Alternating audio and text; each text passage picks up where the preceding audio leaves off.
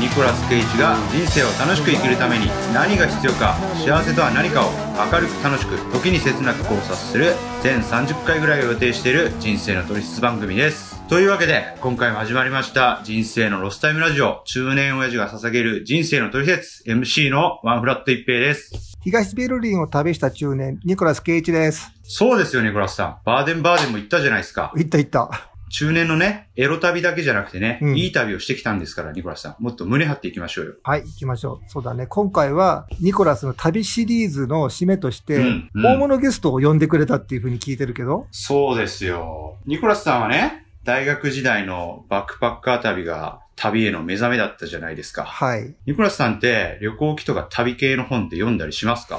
いや、それがね、実はあんまり旅系の本って読んでなくて、旅のガイドブックとかは買うけどね。うんうんうん。あの、行く、行き先の？そうそうそう行く場所の？うん。なるほど。あのね、僕の旅への目覚めはね、た二十歳前の18区だったんですけど、うんあの、当時ね、ビレッジヴァンガードに旅本コーナーがあったんですよ。ほうほうほう。そこでね、手に取った本が2冊あるんですよ。うん。で、一つはね、あの、バックパッカーの定番の深夜特急を手に取ったんですけほうど、ほうほうほもう一冊はね、なんとね、今日来てくれたゲストの方の本なんです。う。お何？それは、青年一平に旅の醍醐味を指南してくれた旅行作家先生ってこと？そうです。うぶな僕を海外へ導くきっかけの一つになった旅行作家先生です。おー、すごい人が登場してくれるってことね。はい。じゃあ、紹介しましょう。この本で何人の若者が旅立ったことでしょう。旅行作家で横浜ベイスターズ評論家の嵐洋一さんです。どうもー、嵐洋一です。何ですか、このベイスターズ評論家っていうのは？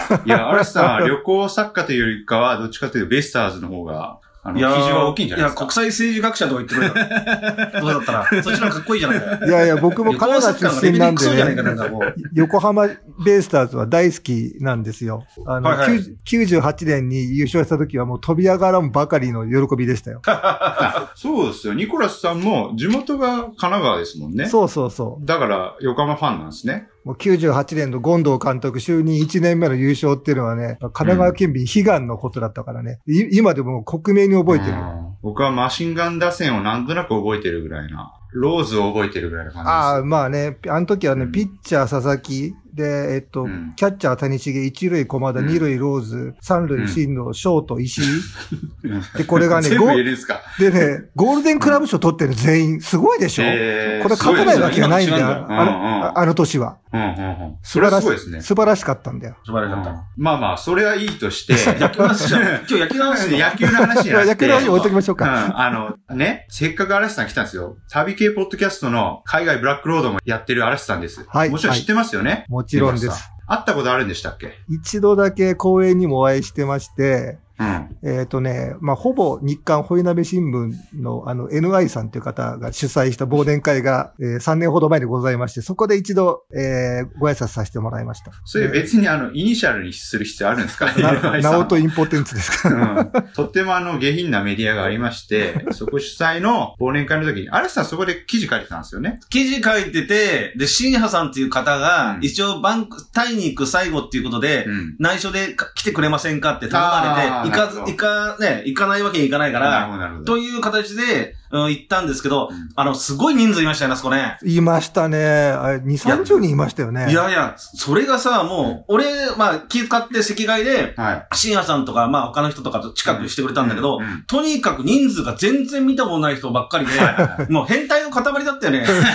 いや、すごいよね、変態の集まりであね。の、ぜ全員が、あの、ひ一人で旅大会旅行行くようなやつの集まりで、もうんうす、すごい人の集まりでしたね。もう変態の集まり。その変態の一人がこのニコラス・ケイチだってこと。です 僕もその中の一人で、で、うん。あの、一人だけね、僕その時、あの、うん。ずっと前からあの、海外ブラックロードを拝聴してたんですけども、うん。はい。でもあの、うんお顔を見たことなくて、うん、で、端っこの方にこう異彩を放ってる人がいるなと思って、で、うん、うん。あ、あれ嵐さんだよって周りの方に聞いて、うん。おーと思って感動したのを覚えてますよ。ねえ、嵐さん初めて会うとちょっとドキドキしますよね。そうそうあのあのーあのーポッドキャストであの本の人だと思って。そう。で、あの、ラジオの印象だったらすごくね、あうんの言葉遣いがこう、うん。まあベラベラン名調じゃないですか。で、すごい勢いがある方だから、もっといいかつい方を想像したんですけど、うんでもすごく優しい感じで、そうそうそうそう。いい人なんですよ。おいい人、うんいい人そうだなと確かに思った。うん。でも話したのは最後で、最後の電車ですよね。そう、最後それの覚えてますよ。もう、あの、ずっともう、あの、話しかけづらくてこっちとしたらね、あの、ただの一ファンだったから。じゃあ、まだお互いそんなに深い話はしたことないって感じない、ですね。ないんです。お互いなんとなく概要は知ってるぐらいの感じですかそうそうそうそう。ああ、なるほど、なるほど。僕も嵐さんと知り合ったきっかけは、その、ネットラジオ、ブラックロードがきっかけで、で僕はファンですっていう感じで、あの、オフ会で会ったんですよ。で、そこからなんだかんだで、一緒にロシア行ったりして、っていうぐらい深い中です、こここは。ああ、でうん僕も、さっきね、旅行の本はあまり読まないって言ったけど、でうんも実は嵐さんの方は読んでて、おうでで、読むきっかけになったのは、うん。一平ちゃんが、どうやらなんか、嵐さんの旅に同行するらしいよとかっていう話を聞いてからなんですよね。で、うんうなんですそれが書籍になったというのを聞いて、それでうん本を読ませてもらいました。はい。じゃあ、タイトルをお願いします。あ、僕が言いますか？恐ろしやに行ってきた。はい。最初から出てますので、もし興味がある方は、買って読んでください。まあね、そんなこんなでね、なんで嵐さん来てもらったかと言いますと、まあ僕らの、あの、共通項はね、旅が好きだとか、ネットラジオが好きだとか、そういうことなんですよ。うんうん。で、まあこのまま順調にいけば、おそらく僕らより早く死んでしまうニコラスさんに、嵐さんから、死ぬまでに言っといた方がいいところを、ちょっとね、プレゼンしてもらおうと思って今日、はいお。呼びしたわけなんですよ。そんなあの、100日後に死ぬ中年みたいに言うなよ。もうちょっと、もうちょっと生きるよ。まあまあまあ。あんまりその、なんていうんですか、長生きして粘られると、ちょっと番組のコンセプトにちょっとかかってくるんでね。そうね。ちょ、ちょっと死ぬ感じを出しといてください。あーうんあの、わかってる同情してサポート集めないといけない。ああ、でも、でももうちょっと生きるよ。あの、俺は、ねんウィズコロナの前からウィズサルコーマだからね、こっちは。さすが、ラジオ慣れしてきたんじゃないですか。ちょっとだけね。はい。ということで、ちょっと、本題に行きましょう。はい。はい。じゃあ、本題で今日は嵐さんからニコラスさんへ死ぬ前にここに行っておけという国をプレゼンしてもらいます。はい。ぜひお願いします。はい。じゃあ、嵐さん、早速ですが、この中年ニコラス・ケイチに進める国はどこでしょうか？これはね、あの、絶対にね、死ぬ前に行ってほしいのはね、南米のね、ブラジル、コロンビア。まあ、ブラジルが一番ですけどね、ブラジル、コロンビアにはね、うんぜひともね、やっぱりね、行ってほしいですね。さすが出ました。嵐洋一といえば南米。その中でもブラジルですよ。嵐さんは、あの、ラジオの中でもね、あの、一番好きな国は、あの、まあ、あの、ブラジルだとかよく言ってらっしゃいますよね。あはいはいあ、の、ブラジルの一番の魅力って何ですか？なんだ、す、それね、すごく聞かれるんですけど、わからないんですよね。わからないこ。の前もブラジル食堂っていう、んそう、野毛、野毛にあるところあーで飲んできたんですけあど、な、な、な、なんだろうっていうのまた改めて、あのー感じて、いや、確かに女も綺麗だし、女遊びもできる。まあ、うんそれはいいんだけど、うんでもまあ治安悪いんですよ、めちゃくちゃ。はいはいはいはい、はい。で、怖いことは怖いし、なんて言うんだろう、うん、まあ、アマゾンとかイグアスの滝とか観光地で巨大なところあるけど、なんだろうっていう、な、な、多分なんか肌に合うんじゃないですかね、僕は。肌に。ああ、あ性格というか、うん。空気感とかさ。空気感とか、あと国民性が、なんて言うんだろう、俺に合ってるというか、なんて言うんだ、自分に正直に本能だけで生きてるようなね、なあー。なんかね、そういうようなところ合うんだろうね、自分にね、感覚が。なんですか、あの、ラ、ラテンのノリに合うってことうん、ですか、合うね。確かにあの、ラテン系の人って思ったことを正直に言うっていうのは聞いたことあるし、あの、実際僕もキューバとか行った時にそれはすげえ感じたんですよ。あわ悪気があって言ってるわけじゃなくて、もうパッパーって思ったこと言ってるみたいな。それあの、裏表がないっていうところで確かに、そうそうそうそうあの、嵐さんで共通するところあるのかもしれないですね。うんうん。だからもう、その、他の、インドとか、うん他の東南アジアとかと違って、変な詐欺的なものがほとんど少ないよね、観光客に対して。要するにインドとか他の国って、うん。あの、うまくにこいつから騙して、うん。なんかやってやろうっていう感じがあるんだけど、うん。ブラジルって金欲しかったらドカンって来るから、例えば、ブラジルの女遊び昔よくやってた時も、筒持たせって一回も聞いたことないんですよ、俺。例えばーフィリピンとかタイとかあるわけですよ。うん日本だってあります。うで、ブラジルもありそうなんだけど、うんいろいろ向こうに住んでる人とか遊んでる人に、うんそう聞かないねみたいな話したら、いや、聞かないっつって。はこれが不思議じゃないですか。そういうようなことや、そういうようなこと、そこのことやらないんですよ。なんで、それって計画立てなきゃいけないじゃないですか。はいはいはい。あうんの、女引っ掛けてあそこで、ね、どっか隠れてみたいうんな、そんなめんどくさいことやらないんですよ。い。へえ、もいや、欲しいならそのまま終わっちゃうというう。。うん。ガツンと来て、うんよこせと。おなんかね、んうんとにかく一回行ってほしいですよね。あの、サンパウロは、あの、イコラさん別に普通に長期、長期のあの、長時間は飛行機乗れるんですよね。ああ、乗れます乗れます。だからもうちょっと行くのがね、欠点はやっぱり行くのがね、ちょっと遠すぎるというね。ああれですか？丸、丸二日ぐらいかかります？いや、あ、の、わかりやすくと、うまあ、いろいろカナダでも、ドバイでもいろんなところあるんだけど、いまあ、10感覚的に12時間飛行機乗ってうん、それだけでも疲れるじゃないですか。はいはい。それで4時間ぐらい空港で休んでからのまた12時間って感じですよね。あで、時差が丸々12時間あるんで、日本から。やっぱり、やっぱり遠さはね、その遠、遠いですわ。ーそう、直行便ってないんですよね。直行便はもちろんないです。ないうん最短が、おそらく、今現在コロナでね、わかんないけども、JAL かなんかのニューヨーク経由が早いのかな。そのくらいで、そう、直行はもちろんない、もう燃料が持たないですわ。そうなんですね。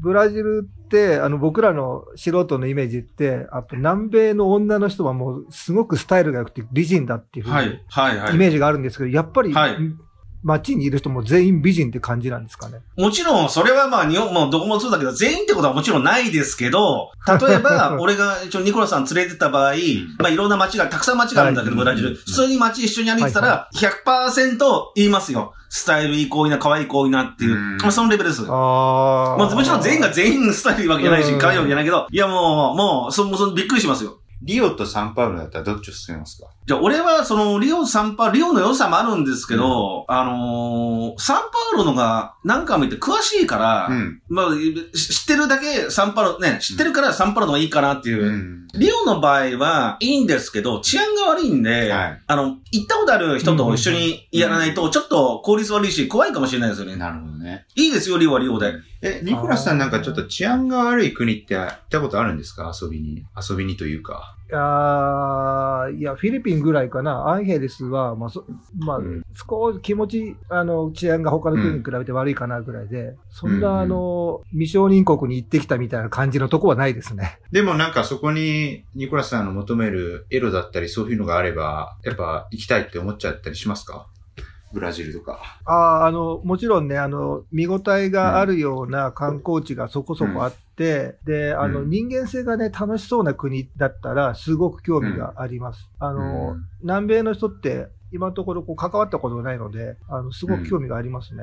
ええただね、一つ、一つというか、うんまあまあの欠点があって、うんあれなんですよ、あの、言葉の問題が発生しますね。ああ、なるほどで、ね。南米っていうのはもう、一応、スペイン語、ポルトガル語。で、ブラジルはポルトガル語なんですよ。はいはいはいで、大国なんで、うん普通の教育受けてない人は、もう英語なんか一切わからない感じなんですよね。はいはいはいうん話せるのは、教育受けてるうん。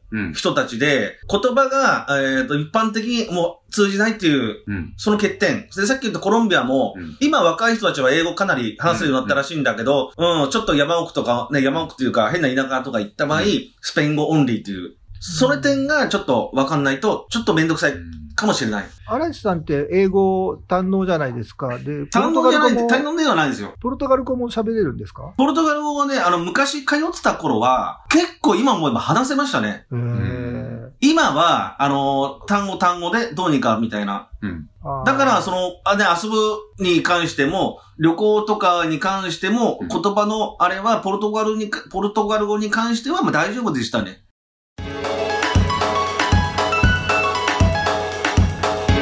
人生のロスタイムラジオ。中年親父が捧げる人生の取説。え、ちょっとコロンビアの話もあはいはいはコロンビアはどの辺がおすすめなんですか？僕もね、ちょっとね、す行きたいんですよ、コロンビア。コロンビアはね、あれなんですよ。僕とね、うんまあ、兄貴分のシュウさんって方がいるんだけど、はいはいはいあと、昔から旅してる人に共通するのは、うんコロンビア最高っていう言葉。なぜ最高、なぜがいいか、あのね、観光地っていう観光はないんですよ。はいはいはい。あのね、人がめちゃくちゃいいんですよね。えー人がな、あとね、美男美女ばっかり。うん、あそれはね、ものすごく聞きます。びっくりしますよ。よ。えっと、ミス・ユニバースのね、世界代表とかで、あの、結構コロンビアの人って、決勝残ったりとか、優勝した年もあったんじゃないか。と、ともかく、あの、美人の産出国なんですよね、コロンビア。うんいやー、びっくりしますよ。それで、あの、男の方もイケメンが多くて、うんさらにあのサイズが、か体のサイズが、あの女の人、うんあの、あんまり大きくないんですよ。日本人ちょうどいい感じだし、へで、で、さらに俺が昔行ってた時には、当時まあ日本が、えーうん経済的に潤ってたから、コロンビアからやっぱり働きに来てる人も結構いたんですよ。はいはい。コロンビアはね。うんまあ何をやってるかもわかんないですけど、うんで、その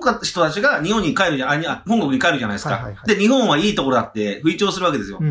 で、さらにそういう関係者がやっぱ日本語で話しかけてきたり、うんなんて言うんでしょうかね、もう、あった、あったかいですよ。あーもうなんかびっくりする。あの、他の南米とは違うんですよね。他の南米国とは。あのー、あ暖かさは飯ってどうなんですか南米って？飯は、コロンビアは具体的に言ったら、まあ、ブラジル、アルゼンチンを例に例えると、ウルグアイをあ、あのーあれにとると、肉ですよね、肉。肉。うんあの、実は俺ね、日本でとそんな肉食わないんですよ。あの、結構魚とか野菜が好きで。で、でも、アルゼンチンとブラジル、ウルグアイには、うんあの、肉、牛肉。これがね、うまいんですよ。うーん。安いし、うんそれで日本ってなんかね、あの、なんか油、うんね、油身多いじゃないですか。はいはい高いやつは。で、サシが入ってるとか言って、うんあんなのはダメですよ、俺から見ると。あの、本当のね、肉って感じなんですよ。赤身ってこと？赤身。そう。それで、ドーンってすごいあって、もうね、肉ってこんなうまいのかなみたいな。具具体的にその、いや、ステーキにしてくる。えーとね、わかり、一番食べられてるのはステーキあれの赤身のドーンとしたやつを焼いてくまあ、そう、まあ。そう。それで、ええっと、ワインもうまいんで、アルゼンチンとか。で、そこでえー、ナイフとフォークをこうやって切って、うんで、うまいんですよ、肉は。で、コロンビアってね、あの、ブラジル以上に治安が悪いって聞くんですけど、こんなあの、僕らみたいな普通の中年の日本人のおっさんがいたら危なくないですか？えーとね、正確に言うと、いろいろ街行ってきたけど、え昼間、ある程度の街、ある程度の規模の街なら、昼間、ちゃんとししてれば、問題はないですよ。あ、うん結そうですか。構、あの、高級な地区も多いし、金持ち層が集まるバーとかもおしゃれ、おしゃれな店とかたくさんありますから。うん で、ショッピングセンターもたくさんあるし。で、行っちゃいけないところは行かない。あと一般的に、ど田舎は治安悪いみたいです。俺の友達は今住んでるんですけど、はいはいはいあの、ど田舎はやっぱり仕事ない人も多いし、うんうんうん。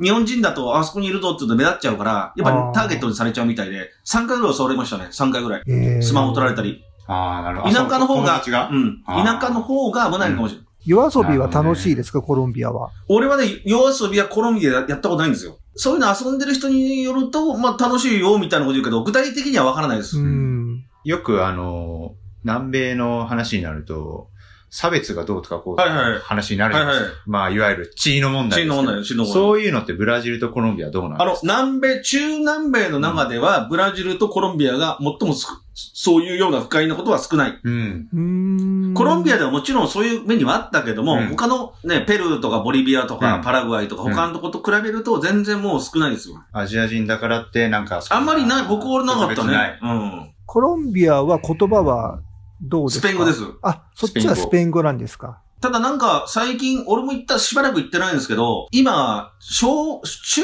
学になったら、英語の会話が必須みたいになってるらしいんですよ。ほうほうほうで。俺が昔行ってた時は、もうある程度の年代っていうか、もう旅行会社とかホテルの一部ぐらいしか英語は通じなかったんですよ。はいはいはいはい。ところが教育方針が変えたみたいで、うん教育カリキュラムを。で、中学ぐらいからやるようになってるんで、うん要するに若いも、若者に声かけると、うんみんな英語を話せるらしいです。聞いたら。変わったみたいです。だから、今俺言ったように、コロンビア、ブラジルよりも、うんブラジルに仲良くより、コロンビアの方が、方が、英語がっていう面で行きやすいかもしれないですね。ああ、じゃあ、ちょっとコロンビアかなり死ぬ前に行き一度行きたい国の中の候補で結構上位にうん今僕の中で上がってきました。あ出てきたで、あの、アメリカ経由で行けるから、ブラジルほどは遠くないですよ。遠いですけど、それでも。ああ。地理的にまだ上なんで、アメリカ経由で行けるんで。はいはいはいはい。それやっぱりニューヨーク経由とかなんですかね。あ、まあまあ、いろいろロス、ロスとかもあるみたいですよ。あ、ロサンゼルスとかもあるんですか。でも、ニコラスさんあれじゃん、あの、ANA のマイルいっぱい持ってるから、うんうんうん。あるよ。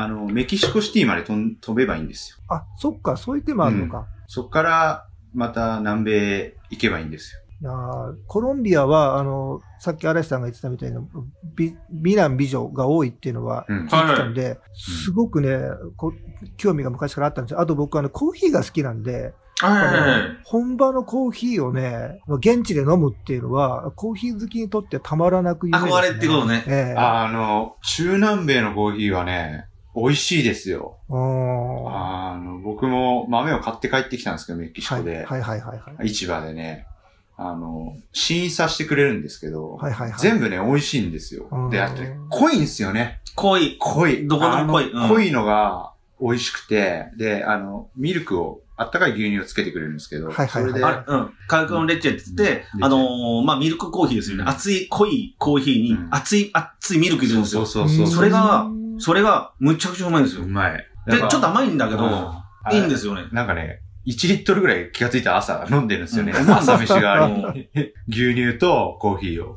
なんでね、そのコーヒー、ニコラスさんコーヒー好きなら絶対いいですよ。じゃあ、えっと、アレスさんは南米を押すと。そうですね。なんか、あのーコロンビアの方に興味持ってくれたそうなんで、うんちょっとコロンビアね、うんあのー逆に行ったのを、ちょっとしばらく行ってないんで、うんニコラスがもし行ったとしたら、その情報をお伺いしたいっていうなるほど楽しみもできましたね。ああ、なるほえど。ちょっと、ミッションができましたね、ニコラスさん。いやー死ぬまでになんか、あ、はい、あの、死ぬまでの課題が増えてすごく嬉しいですね。うんいや、いや、有名な旅行作家の先生から直接お勧めいただけるなんて、そうんそうそうね、人生でないことだから、もうそれだけでもうかなり嬉しいですけど、もほうなんか、ちょっとね、ぜひ、あの、コロンビア、ブラジルうん行ってみたいなと思います。ところで、い一平ちゃんは、おすすめの国はないの？僕のおすすめですか？僕のおすすめはやっぱロシアですよ。お、うんロシアか。ロシアのね、えっとね、ロシアも広いんでね、うんあのノグリキってとこが。そこダメだよ。ロローカルすぎだろ、それ。いやもノグリキってね、僕と嵐さん行ったんですけど、要はあの、サハリン、カラフトですよ。うんカラフトの夜行列車の終着駅です。それあれでしょ？あの、オソロシアに行ってきたを読んだ人は知ってるけど、あの、知ってるし寝台車の部屋間違えて、お車掌に怒られたとこ時でしう、ょ？そう、まだ俺の、もうそうそうです。あれはもう、まだトラウマになってますよ、俺。結構ショックであれ。ロシア、うんロシアも行きたいですね。ロシアの場合ね、コロナがなくなれば、うんウラジオとかね、えーサハリンまですぐなんで、うん。そうですよね。あの、日本から一番近いヨーロッパっていうふうに本にも書いてらっしゃいましたけど、あの、すごく行きたいあです。そこはね、ヨーロッパじゃないですよ。またなんか違うんだよね。熱海、です、熱海。熱海とプサンと、なんか独特なんですよね、うんあの街は。だあの、ロシア、ソ連時代に無理やり作った国、あの都市だからなんですかね。あの、えっ、と、東方を制圧せよでしたっけ？なんかそういう、うんあの、せよ名前の街なんです。はい征服せよでしたっけ、そういう名前の街なんですよね。あの、軍港かなんかそう、軍港でずっと。観光客入れなかったんですよ。だから横須賀と熱海とプサンをミックスしたような街が、あのじゃあ楽しそうだななんか独特なんですよね、あそこの街は。でもあれじゃなかったですか？実際ロシア行ったじゃないですか、うんロシアもなんかあのなんかスーパーモデルみたいなイメージがあるじゃないですかロシア人って、はいはいはいはい。のちっちゃい人も多いんですよああ、やっぱりそうだね。うんやっぱあの多民族国家なんだうん。なうん、いろんな人たちがいる。ううんん、不思議だよね。ああ、うん。もう、あの辺、もう、あの、極東だから、あの、朝鮮民族とか中国系の人とか、いろんな血が入ってるんですかね。そうですそうですでえっとねまあそんな感じで僕のおすすめはロシアなんですけどまあはい。嵐さんもニコラスさんもね若い頃から旅をずっとしてきたわけじゃないですか、はいでまあと年を重ねるにつれてねまあニコラスさんはね旅の話をずっとしてきて中年の旅青年の旅って話してきましたけど嵐さんも年を重ねるにつれて旅のスタイルが変わってきてると思うんでああ、まあまあね、うん。変わってる、変わってると。やり方とういうか楽しみ方も含めてね,、まあね、まあね。でうんここニコラスさんと嵐さんって多分同い年ぐらいなんですよああ、ほぼほぼほとんど同じです同ね。年代なんですよねちょっと嵐さんなりに、その中年なりの旅の楽しみ方ってあります？うん俺は、あの、たあの、体は無理したくないんで、うんまあ、あの移動とかなんかは徹底的に金を使う。まあ、わかると思うけど、20代ぐらいの時って、いすごい疲れても、うん1日、まあね、8時間ぐらい寝れば、翌日元気になってるんですよ、大体ね。あで実際受けてもあ、その通り、今そうでした。うん。疲れが溜まるんですよね。例えばうん一緒にやると、まあ海外って疲れるじゃないですか。あ普通にしてるだけで、はいはいはいで、俺も取材もしなきゃいけないと。うんで、ぐるぐる回る。もう疲れたと。で、翌日も結構疲れ残ってるんですよね。もう羨ましいと思ったのは、これから飲みに行くとか、だから正直羨ましいなと思ったよ。うん、わ若さというかね、体力が。で、そういうのがあるんで、うんあと、体調をね、体調管理に気をつけてて、体調悪くなったらもう取材も延期になったり、めんどくさくなるじゃないですか。だからもう、はいはいはいはい。なんていうんですか、もうリラックスできる宿。一人で行く場合は、もう空港から一番楽な方法で、タクシーでもうホテルまで着いて、ホテルも、この辺あたり疲れるなと思ったら、ネットで前もと予約して、うんあの、リラックスできる、ちょっといいめの、あの、ところで、食事もちゃんと取れるような、もう本当お金使って体調管理みたいな、もう節約は、もちろん節約する、ね、する場所はするけれども、うんやっぱりそこはちょっとね、あかけるようにはなった。うんあお金をかけると。変にケチらないってことですよね、うん。使とこ疲れちゃうんで。使うとこ使って、うん。そもそも旅が楽しめなくなる。そうそうそうそうそう。それはね、すごく、あの、いいこと聞いた気がします。あの、僕も今までは、あの、ね、例えば、あの、すごく若い時、東ドイツの、あの、ビザを取ろうと思って、うん。で、まずビザを申請に行って、で、うん。それをこう申請が1日で降りないから何日か待つんですけど、うん。その間ね、あの、安宿に泊まって、うん。こう、じっと耐えたりするんですけどね。でも、あ、あんなのも、うん。もうちょっと快適なあホテルに泊まって、うん。そういうの待ってたら、多分体力が消耗しなかったと思うんですよ。ただ若い時はそん平気なんですよね、そんなことしてもね。えなんかこういう中年いてえなっていうのはありますか？アレスさんあ俺は旅人目線あで俺、あのあ旅あの日本人の中年旅行者に対してそうそうそういや、俺もうケチっぽいのがすげえ嫌でさ。あ、ケチっぽい。なんで、もう、その人もまあ俺と同じ年代だとして、うん。もうこの国に年齢的にまたね、来れるか分かんないじゃないですか。うんうん。で、旅行も好きだって言ってんのに、はいはいはい。うんまあ別に旅の、それぞれ旅のスタイルがね、なんて言うんだろう、あるからまあね、否定はしないんですけど、うん。なんかいちいちケチな人。まあ宿とかでステレスの全然いいと思うんだけど、うん。えーと、はい。どこどこだから、たまたまなんかどこどこで一緒に食事しましょうって言ったら、うん。なんか急にお金をケチり始めたりとか、うんうんうん。ね、なんでみたいな、別にうん。大してか、ね、高くないし、うんね、もうそんな長期の旅じゃないないから、ん。一回の見てなんかあのいや高すぎるとか高いんで。とかえな何言ってんだこの人もって、ん。ででいちいちいちいち、ん。あのーなんかどこの美術館高いとか、うん。値段のことばっかり言う、うん。これ若者とかあ1年間2年間長期旅行する人は分かるんですよ。もう、うん。そのすごいでもそう中年でもう1週間とか10日の休み、でうん。昔から旅行好きだとか言ってる人が、なな何をそんなケチしてんだみたいな、うんなるほどね。そういうの単純に、おーいやだだ中年だからこそ、金かけた方がいいんじゃないとか思うんだなるほど。なるほど。あー、思います？よそれはね、あの、うん、そう思います。あの、若い時と違っても中年の旅っていう風に、かん、ちゃんとわきまえてし、あの、旅行した方が自分も楽しいですよね。そうです。あの、げ、確かに現地の相場よりも、高い値段ふっかけられてるとか、うん。あの、ちょっとこっちのレストランの方が高いとかっていうのは気になりますけど、でも、もう、もうね、中年になったら、もう心の余裕もね、持ってるわけじゃないですか。だからもう旅行を楽しもうと。だから安いレストランを探してあっちこっち駆けずり回ってるより、もう高くてもいいからそこで食事した方が楽しいんだっていうふうに。そう、中年だからこそ、えー、あとはそんなね、次、この国行くか、まあ、わかんないからこそ、まあ、高くても、高くっていうか、入りたいところ入った方がいいと思うんですよね。あ、ここ入りたいですって、一応メニュー見せて、高いな、うんでも入りたいから入ろうで、うんうんね、いいんじゃないかって悔い残んじゃないじゃないですか。うんうんはいそれはいはい。が中年はやる、やるべきというか、ができる旅なんじゃないかっていうね。うん。なんかそういうふうに思いますよね。でも今コロナで行けないじゃないですか、はいはい。あの今こはいうはい。うことを思って後悔してる人って結構いると思うんですよ。あのまた来れるしいいやっていううんでケチってうん。しなかったことがある人って結構いると思いますよこれ。あそう。で、僕の場合はそれに加えて、あの、今やっとかないと、次死んじゃうから来れないかもしれないっていう、こう、リアルな問題もあるから、本当に、あの、嵐さんがおっしゃるように、行きたいとこに行く。で、あの、時間はお金をかけてでも節約する。それをね、僕もこれから、あの、もう少しこう、自分でも意識したいなと思います。じゃあこれからジャブジャブ金を使っていくことで行くってことでいいですか？そうですね。旅先では決してケチらないといじらないと。じゃあえっとゲストへの定番質問に移っていきたいと思いますいいですか？はい、お願いします。人生のロスタイムラジオ。中年親父が捧げる人生の取説。はい。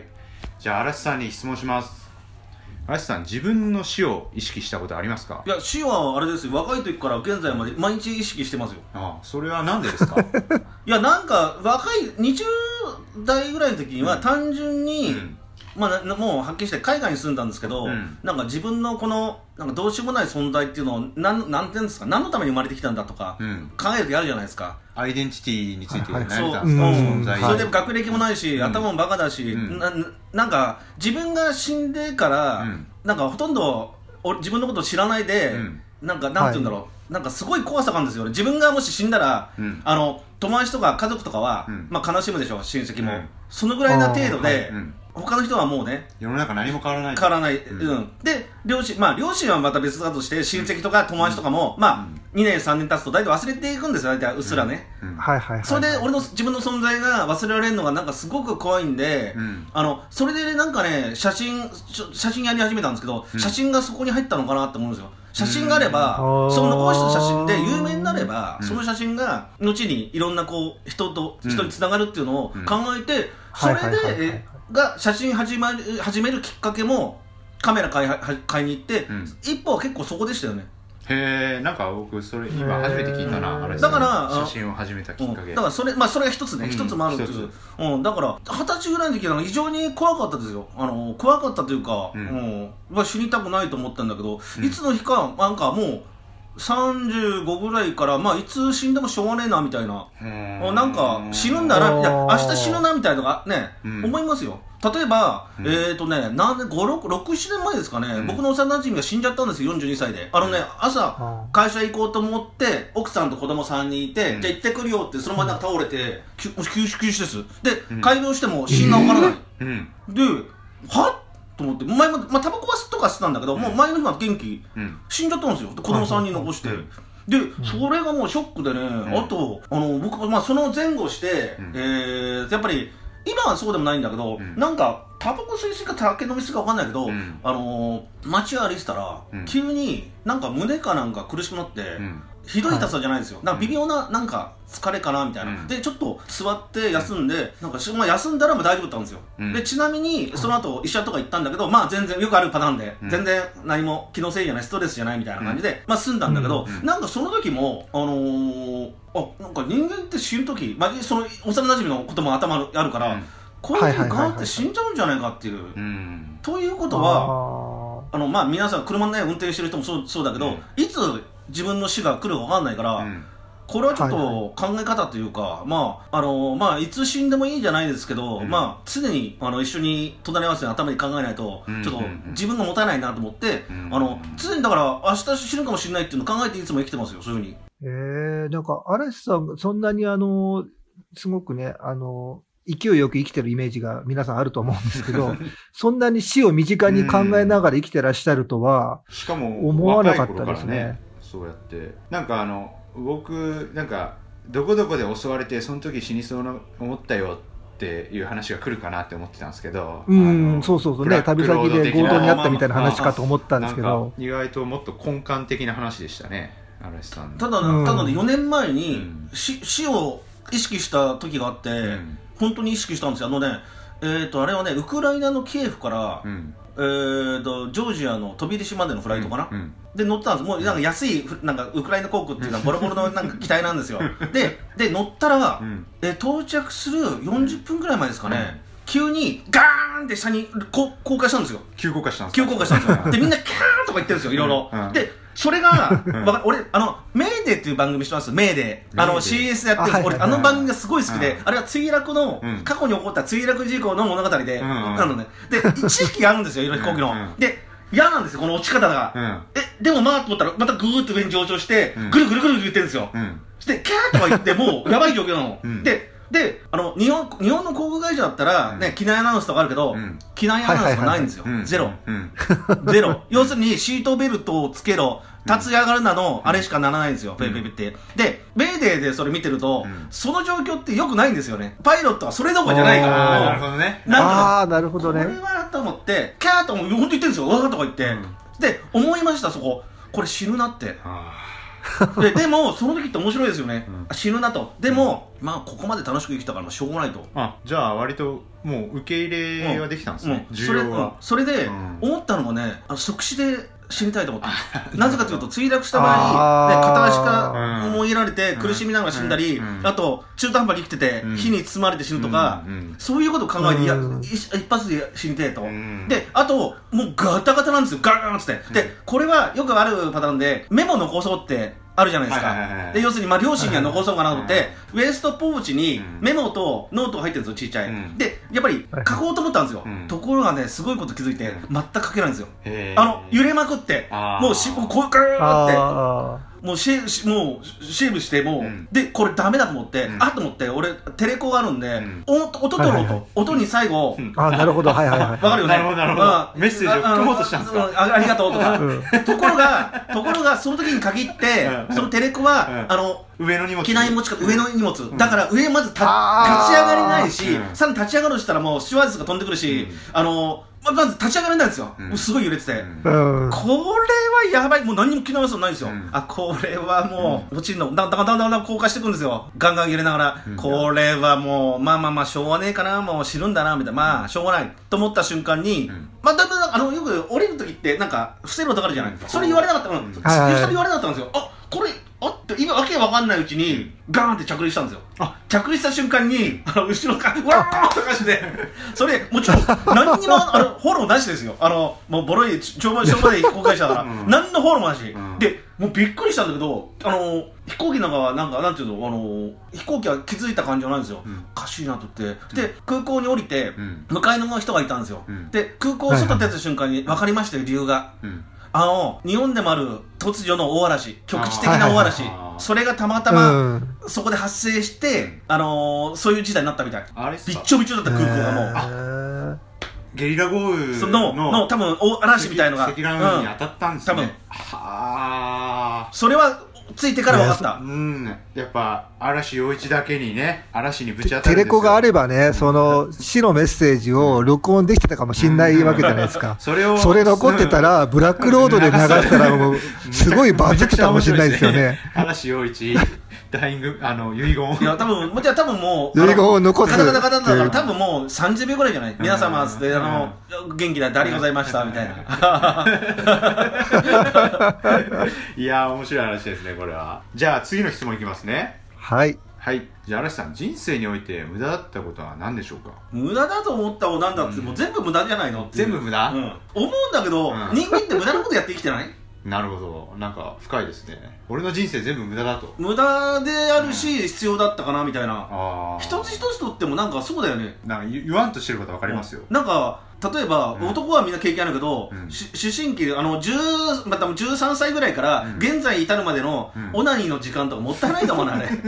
なんで、あれトータルしたら、例えばトータルしたらう、ん。すごい時間だと思うよ。ね。うん。でもあん中でストレス発散になったり、うん。まあ、抜くもの抜かないじゃないから、うんうん。そういう時間はあるけど、うん。それでも、本当に必要なのはその10分の1ぐらいだと思うんだよね、人間に必要な、その時間って。うんうんで、テレビだって、まあ、俺テレビ好きなんだけど、うん。テレビだって、まあね、ね、人間、必要なのはリラックスするとか、うん。ために、ために、ためになる番組とかあるけど、うん。ほぼ、ほぼ多分人生、今トータルしたら無駄なんだよね。うんうんだから、なんて言うんだろうな、もう、む無駄と、無駄と、なんて言うんだろう、まあ、ほぼ無駄じゃないの。うんうんあれですよね。無駄だったかどうかちょっと過ぎてみないと分かんないそうそうそうそう、そうそうそうそう。で前なんだっけ？何年か前にちょっと誘われることが多くて知ってるやつ。昔のバイト先のやつとかなんかがあって、はい。まあ、飲みに行ったりするんだけど話合わないしすげえつまんないのよ。もう彼らから彼らがって得る得ることないし、うん。もうつまんなくて。時間と、まあ、時間も作っていったわけですよね、うんうんでお金もまあ居酒屋だから4000円ぐらいあるじゃない、うん。でなんかやっぱり買い分けとかにちょっとまあ二度と飲まないかなみたいなこと思って別に嫌いとかになったわけじゃなくてまあなんかすごいお金も時間も無駄だなと思ったんだけど確かにそうなんだけど、うん。それを経験したことによって、うん。あのまたなんていうんですか、うん。あのー同じような過ちを繰り返さないっていうか、学ぶじゃないですか、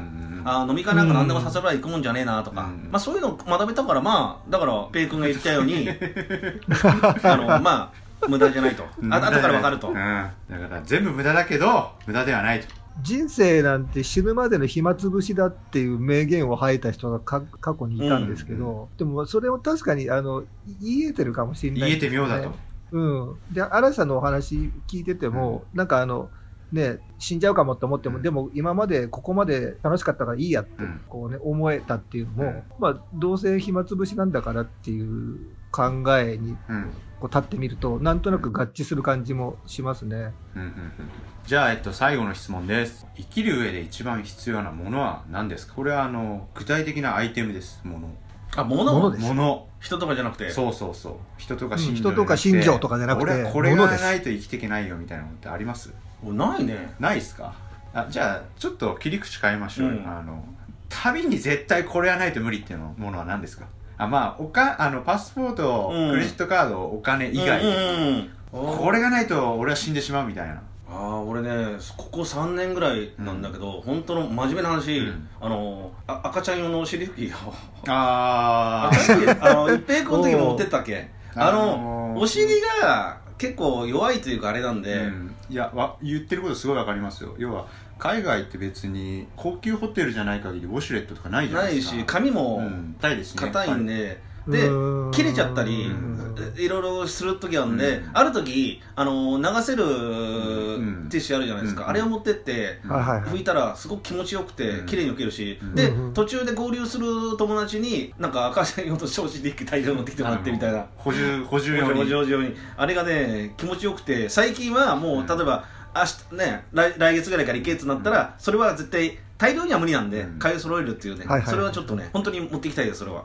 あのねちょっと小話しますと、へー。あの僕の知り合いの旦那さんがこの間モーリシャスに行ったんですよ、はいはい。はいあのタンカー事故が起こったんですけああ。どその関係で行ったんですけど、僕でそのその行く前にそのお尻拭きを5セットぐらい買って渡おマジで？渡したんですよ。喜んでなかった？これこれが多分必要に なるかうんいやいやらこれ持ってってください。と、うん。あの選別じゃないですけど、うん。大変なことしに行くうから、んうん。そしたらねすげえやっぱね 帰ってきた時にねすげえ助かったって言ってましたよ、そう。あと下痢が続いた時なんですね。下痢。うん。ああ、そうですよね。下痢の時って、あの、いつもよりお尻拭く回数が増えるかいら、硬い髪だと余計にこう痛くなだからありますよね。のあれですよあの水に浸して、うん。ティッシュを、うんトイレットペーパーをそれで拭いてた記憶とかいやーなんかそういうのがそういうのがそのなくななくなるんであれがあれば、うん。非常にいいですよ、うん。あとぼ僕のおすすめテクですけど最後はあの、うん。なんですかシャワー浴びた後とかでいいんであのニベアとか、あの保湿するやつあるじゃないですか。あれを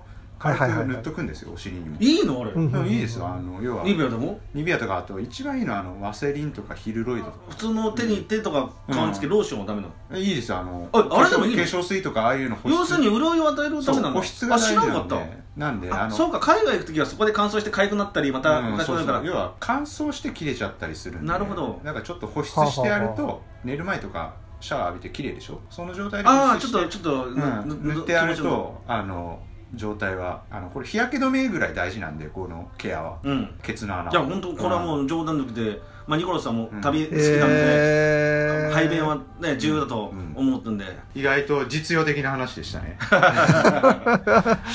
一番重要なものがお尻拭きだっていうのは非常意外な話でしたね。男にとってケツの穴は大事ですから。いや、これはちょっとブラックロードでは聞けない話ですね。そう。こういうの聞け出せただけでも非常に今日は価値がありますね。じゃあさていい話は続いてきましたがアレスさん最後にニコラスさんに何かエールなどありますか？エールはまあさっき言ったように、あのーコロンビアうん。に行って、はい。あのーちょっと行った後にちょっとお話を聞きたいんでぜひ行ってくださいと、うん。あーコロンビア行きたいですね。うん。もし万が一、あのー聞きたいことがあったらあな分かる範囲で教えるんで DM でも送ってくれれば送るんでそこそこですね。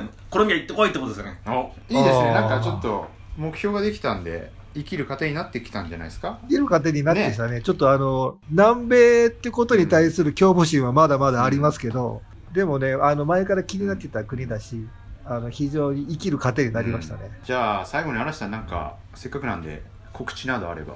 告知など？告知はあのーまあ、前からあのポッドキャストの海外ブラックロードうん。ポッドキャストというのはやってますけども、うん。今、あのー動画サイト。うん「ようチャンネル」というのをやってるんですけど。あれはベベミオようチャンネルベミオですね。そうそう あの YouTube じゃなくてベミオっていうあの動画サービスがあるんですけどそこで、えーサブスクで動画配信されてると。そう「ようチャンネル」ですはい。なんでそのようチャんンネル。何ハマってますね ああれ嵐さんもちゃんと見てるってことですよね僕もあのサブスク会員ですから。うんなるほうん、あれはあれこんあれであのロケやってる時ロケっていうか会った人はみんなあれやらされますよ著作を読んでポッドキャスト聞いて「ようチャンネル」まで行けばもう嵐陽一の全てがわかるとうん。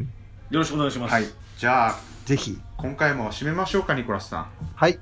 今回も生きる糧を得ました。はい、よかったです。この番組はノートをメインのプラットフォームに Spotify でも音声配信してます。ご意見、お問い合わせなどは Twitter アットマーク LTIL アンダーバー2021までお願いします。僕かニコラスさんどちらかが答えるはずです。もし面白いなと思いましたら SNS などで拡散お願いします。あわよくばノートにはサポート機能という投げ銭的な機能がありますので、この放送が面白いなとか価値があるなとか思いましたらサポートの方をお願いします。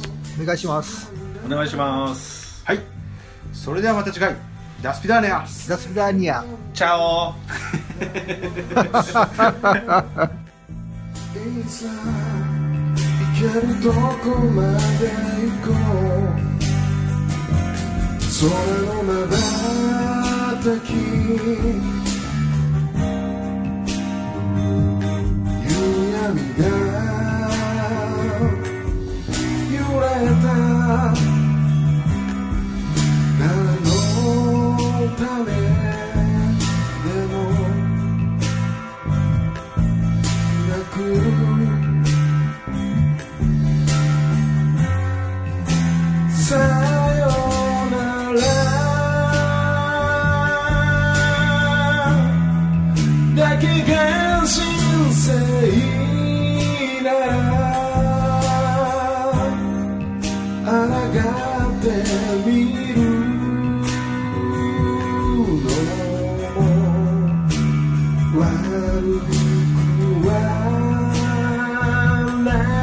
な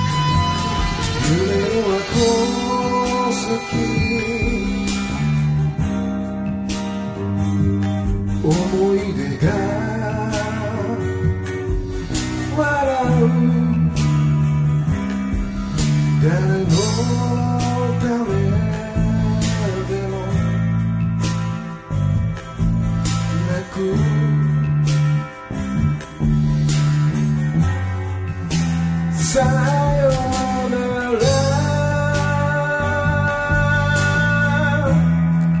だけが人生なら